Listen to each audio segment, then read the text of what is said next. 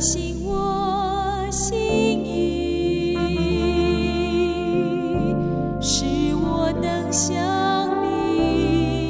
神呐，你的意念向我何等宝贵，其数何等众多。神呐，求你鉴察我，知道我的心思，试炼我，知道我的意念。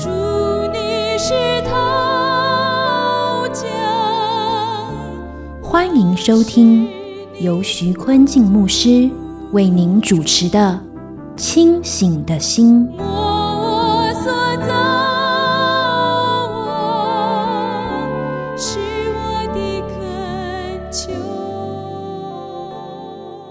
亲爱的弟兄姊妹，大家平安！清醒的心，祝福您清醒一天，清醒一生。三十分钟，一同读经，明白圣经，活出圣经。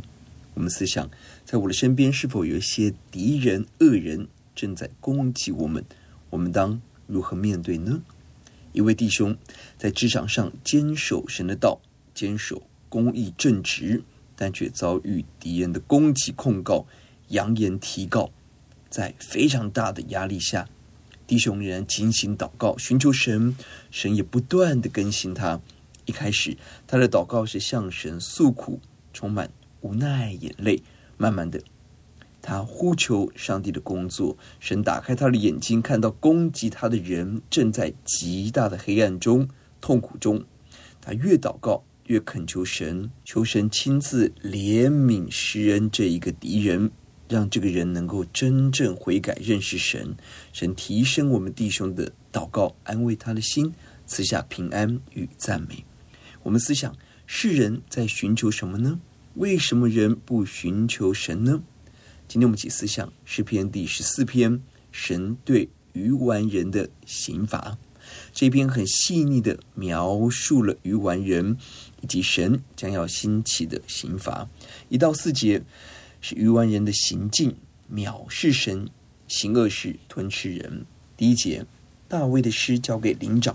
愚顽人心里说：“没有神，我们都是邪恶，行了可憎恶的事，没有一个人行善。”此时的大卫遭遇极大的艰难，在他身旁充满了恶人坏人。大卫仔细的思想：为什么这些恶人如此肆无忌惮的犯罪呢？首先提到了。愚顽人心里说：“没有神。”愚顽人就是鲁莽人、狂傲的人。原文是拿巴，就是大卫在逃难时所遭遇的恶人拿巴。他们没有灵性，好像牲畜，是冥顽不灵的倔强动物。他们心里头说：“没有神。”很可能不是客观哲学上不存在着神，而是在人的主观内心中。拒绝上帝，不认为上帝可以管我，可以主导我。我拒绝承认有神，那我自己就可以做自己的神喽，做我自己想做的每一件事。许多人说我是无神论，没有神。其实内心的真相是最好没有神，就没有人可以要求我，没有人可以指责我，我自己要做神。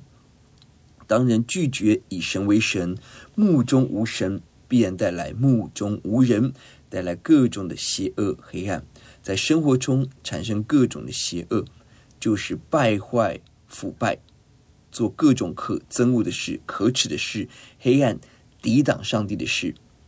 我们的神是唯一的真理，唯有在基督里，我们才拥有行真理的能力。相反的，当人离开主，就离开了光，必定充满了黑暗、污秽、死亡。没有一个人行善。人没有力量做正确的事，即便有短暂的良善，但是非常的稀薄，转眼过去，人失去了光的源头，靠自己要行出光明是缘木求鱼。何西阿书六章三到四节提到了，我们务要认识耶华，竭力追求认识他。他出现却如晨光，他必临到我们像甘雨，像滋润田地的春雨。主说：“以法莲哪，我可向你怎样行呢？犹大，我可向你怎样做呢？因为你们的良善如同早晨的云雾，又如速散的甘露。人的确会有一丝丝良善动机行为，期待认识神。但人的良善好像早晨的云雾，速散的甘露，出现差时立刻被黑暗的世界同化、淹没、荡然无存。人所夸口的善行，其实是人跟人比较之下良善，就是我做的比你多一点，我就觉得自己很棒。但上帝要求良善是百分百、完全无瑕疵良善，犯了律法一条就触犯众条。有谁可以说我靠自己可以做的完全呢？没有上帝的光照，你我是自欺欺人，自以为良善。有了神的光照，我们才看到生命真正的黑暗，才有机会真正悔改。第二节，耶华从天上垂看世人，要看有明白的没有，有寻求神的没有。人的眼光是地上的眼光，抗拒抵挡神，以为自己做的比别人好就是良善，甚至以为神不管我们，我们靠自己抵挡批评神没有问题。但上帝的眼光是天上的眼光，神从天上垂看世人，神掌管天下，看见每一个人的心思意念，每个人内心的真相。神在看，在找什么呢？神在看有没有明白的人，就是明智。有智慧来认识神，愿意寻求神，积极信靠顺服神的人。人看人看外貌，神看人看内心。人寻找聪明有钱的，有利用价值的人。人高举这样的人，但上帝在寻找的是智慧的、敬畏神的、愿意信靠跟随神的人。这样人常常被世人所轻视，看为无用、不能赚钱的，但是却是讨神喜悦。有永恒的价值。你我要选择朋友，我们是用世界的眼光选择聪明美丽能帮助我的，还是我们选择清心祷告主的人做朋友呢？与智慧人同行，与敬畏神的人同行，与清心祷告主的人同行，才能得到智慧。第三节，他们都偏离正路，一同变为污秽，并没有行善的，连一个也没有。上帝从天上垂看，寻找一些人是真的认识、聆听神，却找不到一个。每个人都偏离正路，就是远离神的话，拒绝神，以背向神，不以面向神。当人背离神，就离开了真光、真爱、真理，剩下的就是污秽。污秽就是腐败、腐臭、腐烂，好像牛奶酸坏了，道德败坏，如同被污染一般，充满了黑暗。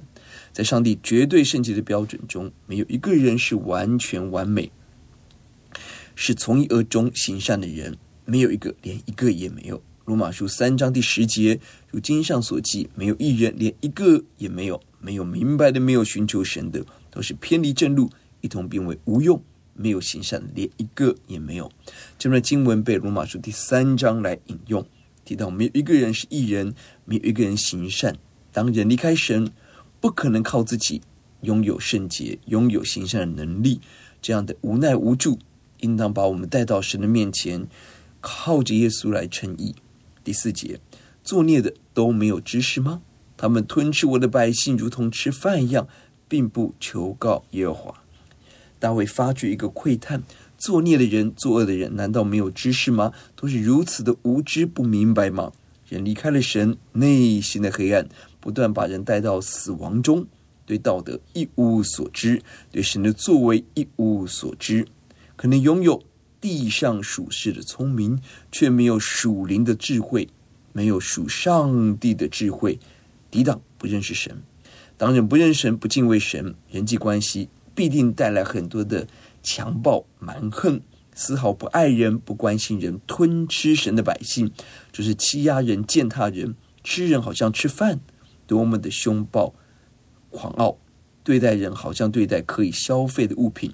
这样的人不求告神，根本不觉得自己需要求告神，因为靠我自己，我能掌握一切，我很成功，万事顺利。你我在这样的情境下，有些时候会灰心失望。为什么这些恶人这么嚣张狂傲？难道神都不管吗？求神给我们一个眼光，相信神正在垂听观看这些恶人的嚣张，神知道。并且预备了永恒公义的刑罚，甚至可以说，当恶人在这么大的成功中继续成功，就失去了悔改的机会。这是神给人最大的审判，没有机会悔改了，而注定了永恒灭亡的结果。一到四节是愚顽人的样式，心中说没有神，骄傲与笨到，拒绝承认神，抵挡神，不求告神，而行为上第一节行可憎恶的事。第三节偏离正路，故意抵挡拒绝正道，没有行善，专门吞吃人，尤其是神的百姓。这些愚顽人没有知识吗？他们可能有地上的知识成就，却没有永恒关于生命的知识。结果第二节是根本不寻求神，无法知道神，无法得见神。人忙忙碌碌寻找地上的掌声、成就、金钱、名位，却不寻求神。表面是因为自己所做是恶的，因此拒绝光，但背后其实是骄傲、抵挡、抗拒神。我们要看得清楚，才能够准确的帮助为人祷告。有一段时间，我们来思想神的话语。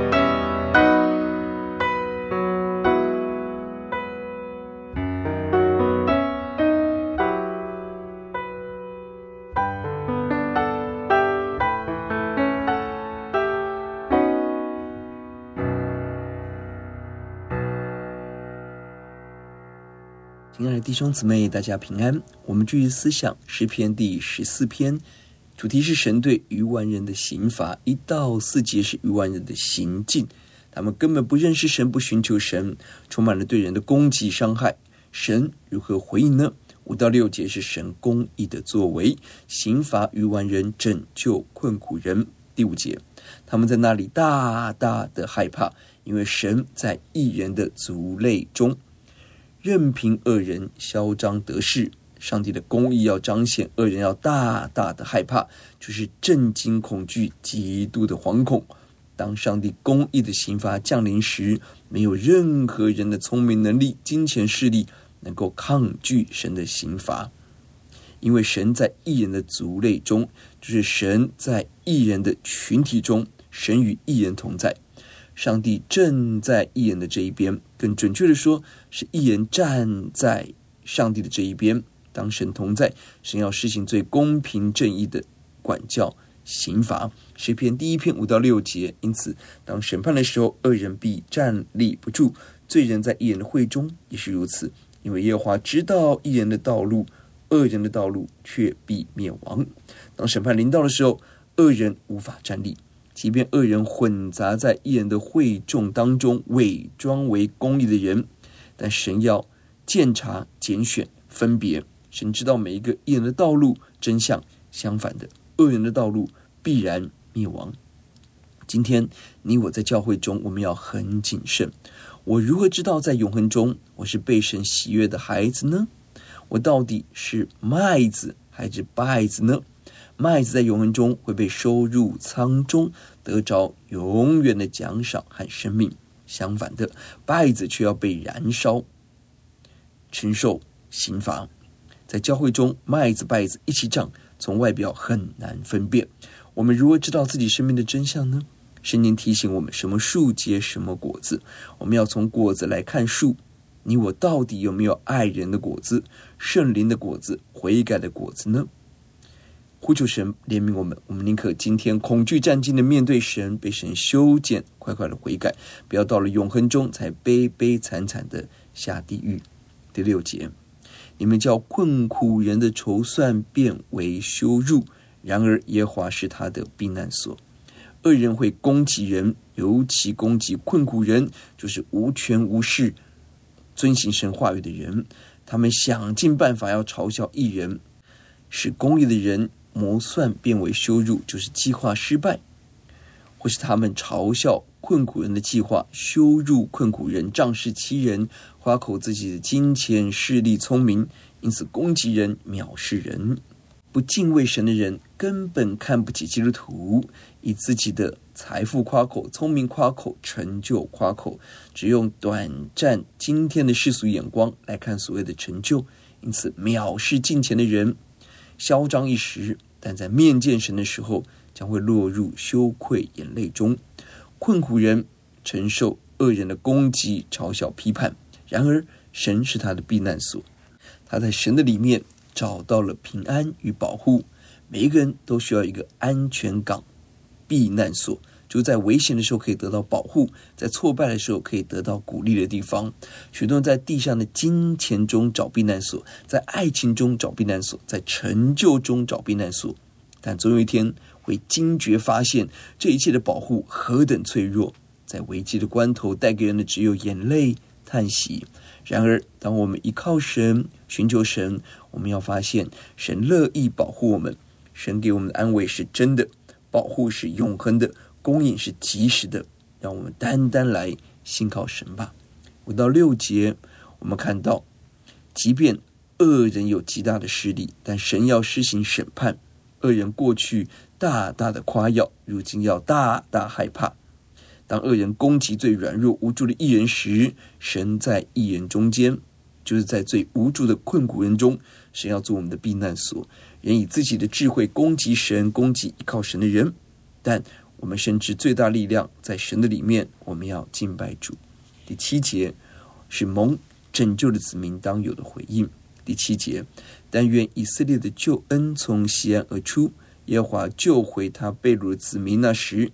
雅各要快乐，以色列要欢喜。在我们的生活中，看似恶人嚣张得胜，攻击人、欺压践踏人，但上帝要为我们伸冤，要保护属神的子民。当我们经历神的保护、神的平安，我们当积极的回应神、赞美神。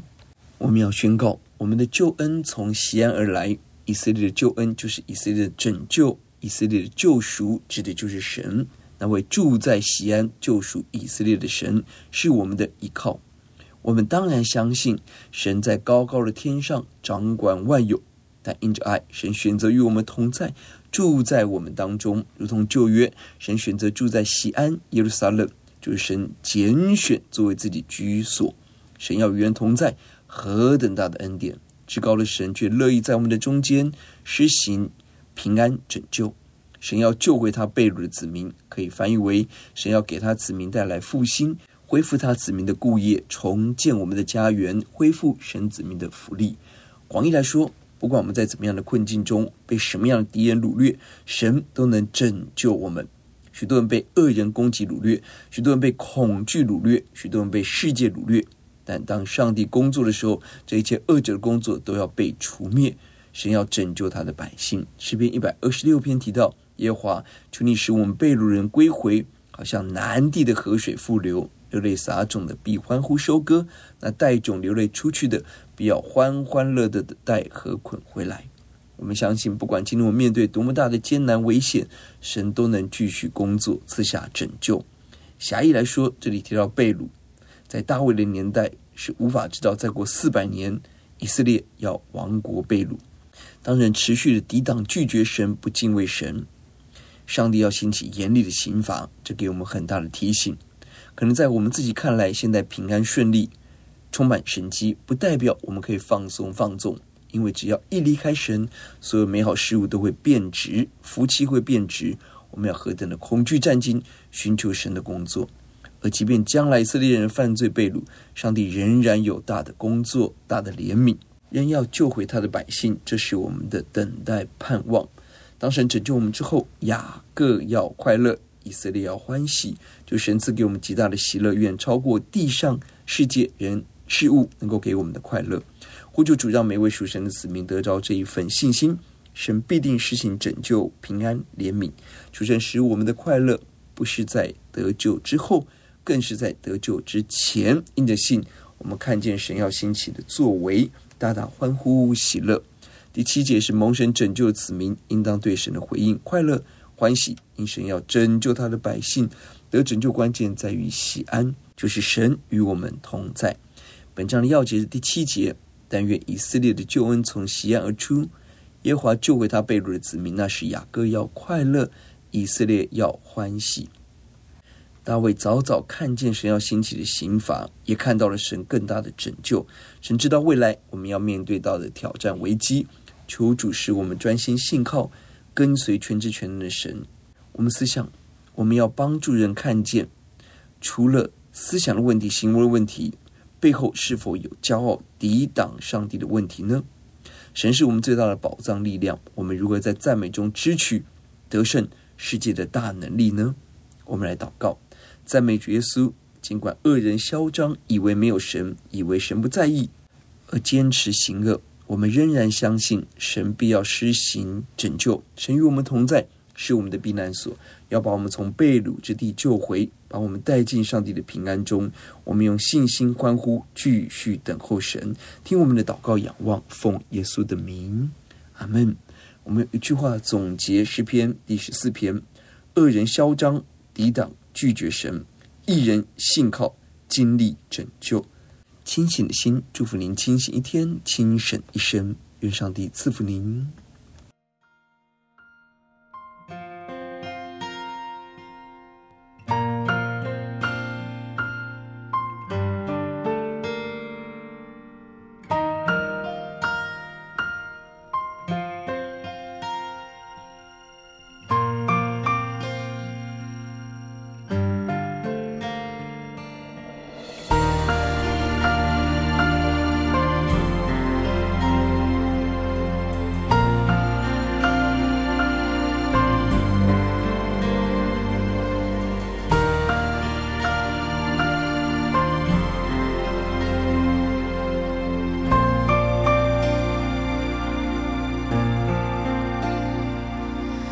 只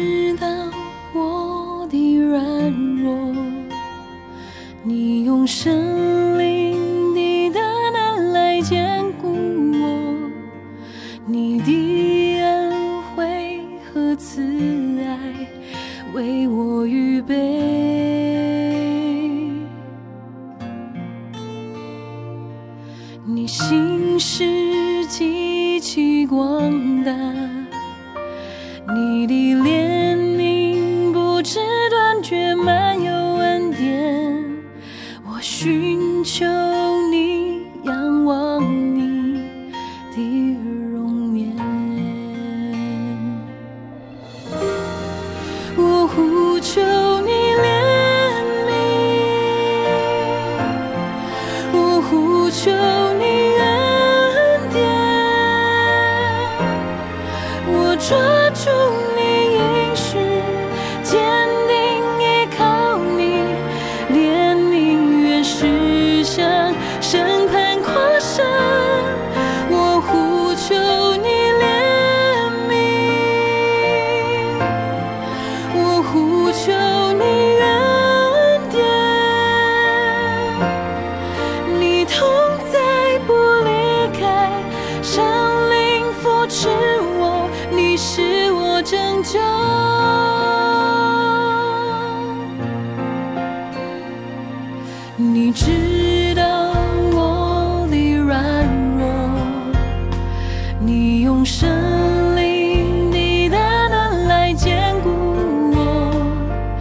你的恩惠和慈爱，为我预备。